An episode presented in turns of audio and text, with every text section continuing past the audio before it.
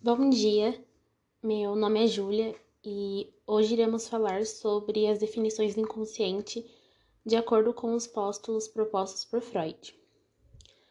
É, Freud designa dois esquemas né, sobre as definições do inconsciente, que é a fonte de excitação e as formações exteriores do inconsciente e cada uma assume um nome diferente, conforme é, a perspectiva e terminologia que Freud define inconsciente. Começarei falando sobre a definição do inconsciente do ponto de vista descritivo. Ponto de vista de um observador. Se olharmos o inconsciente de fora, estaremos falando de nada mais do que o ponto de vista descritivo, na qual há um observador que observa as manifestações do inconsciente do outro e de si mesmo, na onde ele percebe apenas os produtos provenientes dessas manifestações. E ainda assim, o inconsciente em si continua sendo algo desconhecido para nós. Um exemplo disso é, é quando o indivíduo comete um ato, um, um, um ato falho e se conclui que o inconsciente está falando com, conosco. Porém, o processo subjacente a isso segue sendo um mistério para nós. Com isso, o ponto de vista de um observador é aquele, é aquele onde não há o total conhecimento dos fatos. O inconsciente apresentado como atos. Quando falamos do inconsciente apresentado como atos, antes devemos nos perguntar como identificar uma manifestação do inconsciente?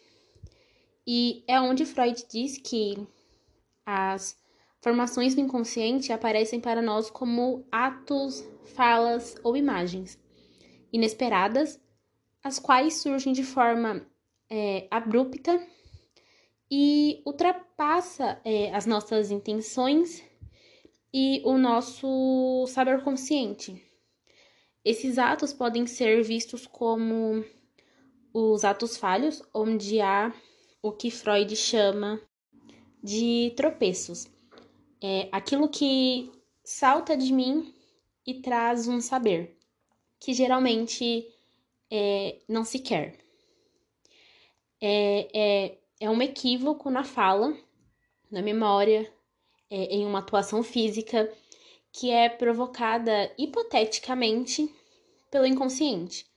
Ou seja, através do ato falho, o desejo inconsciente é realizado, é externado e realizado, né? Isto explica que nenhum gesto, pensamento ou palavra acontece por acidente. Um exemplo simples disso é, seria quando acidentalmente falamos algo que na verdade não gostaríamos de ter dito. É, o inconsciente como epifenômeno. Em conjunção ao que já foi dito, é, Freud afirma que no momento em que há um ato falho, nós dizemos que o consciente existe, é, como a essência do psiquismo. E perante a isso, o consciente ele seria apenas um epifenômeno, um efeito secundário do inconsciente, na onde se diz que o inconsciente ele seria um grande círculo que rodeia o consciente como um círculo menor. Em conclusão, o inconsciente seria o psiquismo em si e a sua realidade essencial. Bom dia a todos. Meu nome é Rayane e darei continuidade no trabalho abordando o tema definição do inconsciente do ponto de vista sistemático. O inconsciente do ponto de vista sistemático é considerado um conjunto chamado de representação de coisa, ou seja, é um sistema de representações diferenciado com acontecimentos reais, imagens vivas, é, fazendo com que gerem expressões confusas e distorcidas realizadas pelo inconsciente. E o melhor exemplo disso é o sonho. Para Freud, o sonho passou a ter outra interpretação, características do nosso inconsciente, podendo exercer influência sobre nossos pensamentos ou atitudes. A psicanálise destaca a importância de que o que sonhamos podemos ter em nossa vida, podendo também ser útil no processo terapêutico. Bom dia, pessoal. Meu nome é Carla e eu vou estar dando continuidade ao trabalho. E o tema que a gente vai abordar agora são as definições do inconsciente do ponto de vista dinâmico. Esse ponto de vista vai falar sobre a luta entre a emoção que impulsiona e o recalcamento que resiste. Dentro disso, a gente tem duas coisas. Primeiro seria a fonte de excitação da luta, que é que são os nossos representantes recalcados, que dentro são os traumas, as coisas guardadas, que o inconsciente mascara por meio dos mecanismos de defesa. Depois nós temos o que chamamos de produções finais, que seriam as escapadas dissimuladas do inconsciente, né? Que são mais conhecidas como atos falhos, que são os retornos do recalcados, né? Que eles, eles têm três nomes. Eles podem ser o retorno dos recalcado, ou então o produto do recalcado, ou então ainda produtos do inconsciente. Que eles vêm disfarçados na superfície da consciência por meio de sintomas neuróticos. E um dos exemplos mais simples seria quando a gente está dentro de um carro que a gente imagina que vai jogar o celular pela janela e às vezes a gente fica até meio apavorado e começa a se segurar o celular mais forte, a gente não entende por que, que a gente está imaginando aquilo, né? Ou então também quando a gente vai segurar um bebê e a gente imagina que a gente vai derrubar ele no chão, a gente logo devolve ele para a mãe. Inclusive, o exemplo mais recente que a gente teve disso foi que a professora passou em sala também de uma pessoa que estava ao volante e veio na mente dela uma imagem onde ela estava atropelando uma mulher idosa que, atra que atravessava a rua e, e que isso era o produto consciente e dissimulado do amor incestuoso que a pessoa sentia pela mãe, né? Que assim a representação inconsciente do que seria o amor incestuoso ela passou, ela transpôs a barra do recalcamento e aí ela se transformou no seu contrário. Ou seja, ele tinha um amor incestuoso que se transformou num impulso assassino contra uma, uma mãe que ele viu encarnada numa velha que estava atravessando a rua. Bom, essas escapadas dissimuladas do inconsciente, elas podem ser também entendidas como Soluções de compromisso, que a solução de compromisso ela é uma mistura que se compõe do recalcado inconsciente que transpôs a barreira do inconsciente de um, e de um elemento que o consciente que o mascara. Em outras palavras, ela é um disfarce consciente do recalcado, porém incapaz de mascará-lo por completo. Bom dia a todos, eu sou Ana Caroline e o meu tema é o conceito do recalcamento. E eu vou começar com uma frase que está num livro e é do Freud, onde ele diz que a teoria do recalcamento é o pilar sobre o qual repousa o edifício da psicanálise. Com essa frase, é, nos mostra que esse é um mecanismo de defesa muito importante, né? E agora eu vim aqui, eu vou explicar um pouquinho sobre ele. O recalque trata-se de um mecanismo de defesa que remete para o inconsciente emoções, pulsões e afetos que são considerados para o indivíduo algo repugnante. É considerado o mecanismo de defesa mais antigo e o mais importante para Freud. O que o sujeito pensa quando ele está nesse mecanismo de defesa? Eu quero que isso saia, eu quero esquecer disso, eu quero que deixar de lembrar que isso aconteceu. E ele consegue. Ou seja, esse trabalho de colocar isso para fora da consciência é uma defesa automática do nosso inconsciente sobre coisas do nosso consciente que não queremos que apareça, pois para o indivíduo causa algum tipo de desconforto. Para Freud, O recalcamento era como um jogo complexo de movimentos e energias, que de um lado era para conter e fixar as ideias nos ocultos do inconsciente, as coisas que nós não queremos no nosso consciente, e do outro lado para reconduzir ao inconsciente as representações fugitivas que chegam ao pré-consciente ou à consciência depois de terem burlado a vigilância do recalcamento. E tudo aquilo que é recalcado, ou seja, aquilo que é negado simbolicamente, voltará simbolicamente. Por exemplo, em atos Atos falhos, sonhos, são retornos dos recalcados. Ok, tá, mas o que é o retorno do recalcado?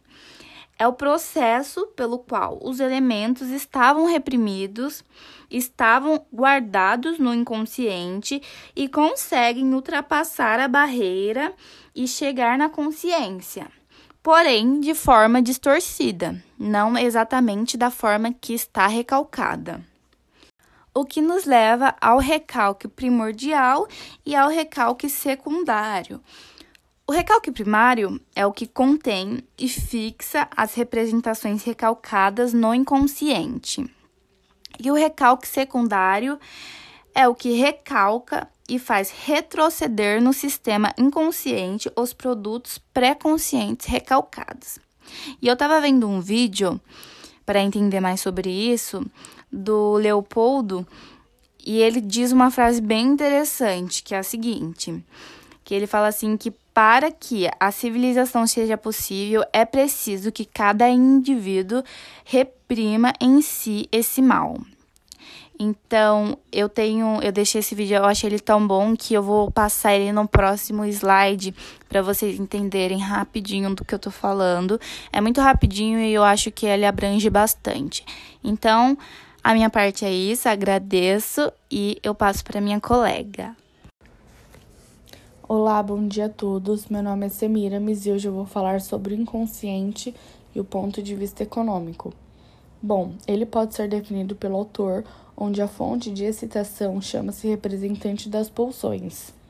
E os produtos finais do inconsciente são fantasias ou comportamentos afetivos e escolhas amorosas inexplicáveis mas desta vez vamos definir o inconsciente como aquele que adotamos para desenvolver o nosso esquema do funcionamento psíquico. Explicarei um pouco a natureza dessas fantasias, mas antes é necessário ser mais preciso quanto à localização em nosso esquema, que levanta o seguinte problema. As fantasias podem não aparecer na consciência e nos comportamentos cotidianos, por exemplo, de vínculos afetivos e espontâneos ou, mais particularmente, como devaneios diurnos e formações delirantes. Elas podem também permanecer enfurnadas e recalcadas no inconsciente, mas a fantasia ainda tende a desempenhar o papel de defesa ou do eu contra a pressão inconsciente, ou seja, uma fantasia tanto pode assumir o papel de um produto do recalcado, de um conteúdo do inconsciente recalcado ou ainda de uma defesa recalcante. Em nosso esquema, localizamos a fantasia tanto aquém da barra do recalcamento, que seria o tempo 1, quanto ao nível da barra, que seria o tempo 2, ou além da barra, tempo 4. Obrigada a todos. Passo a palavra para minha colega. Olá, bom dia. Meu nome é Isabelle, sou do grupo 1 e vou falar sobre a definição do, in, do inconsciente do ponto de vista ético. O inconsciente ele é algo que sempre irá existir, é, enquanto ainda o ser humano estiver vivo. Então, ele pode se manifestar em qualquer momento da vida. Pode vir sonhos, linguagens, atos falhos e outros também.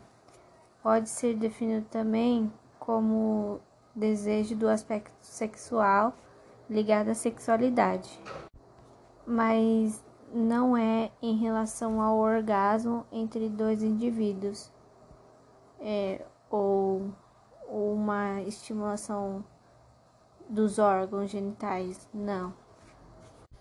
Para Freud, existe uma fonte e um objetivo são são essas características sexuais.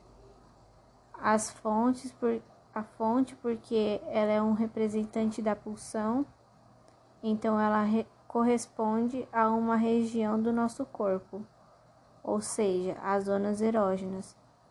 E para Freud, é, qualquer uma dessas particularidades é de caráter sexual.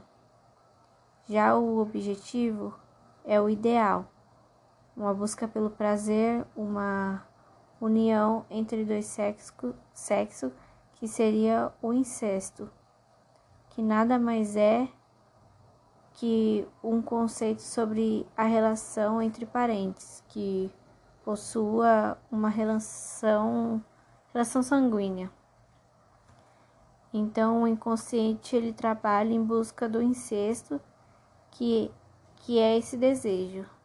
Ele procura completar essa falta, que é o objetivo universal do ser, universal do ser, do ser humano. O recalque e a castração fazem o, me, o ser fazem o ser humano passar por momentos de tensão. Essa tensão, de alguma forma, precisa ser eliminada. Então, diante da tensão, o indivíduo procura uma forma ética para fazer, para, para fazer seus investimentos. E essa foi a minha pequena parte do trabalho. Obrigada. Assim finalizamos o nosso trabalho, pessoal. Obrigada pela atenção. Espero que tenha ficado claro. Estamos abertos a qualquer dúvida. Obrigada pela atenção e tenha um ótimo dia.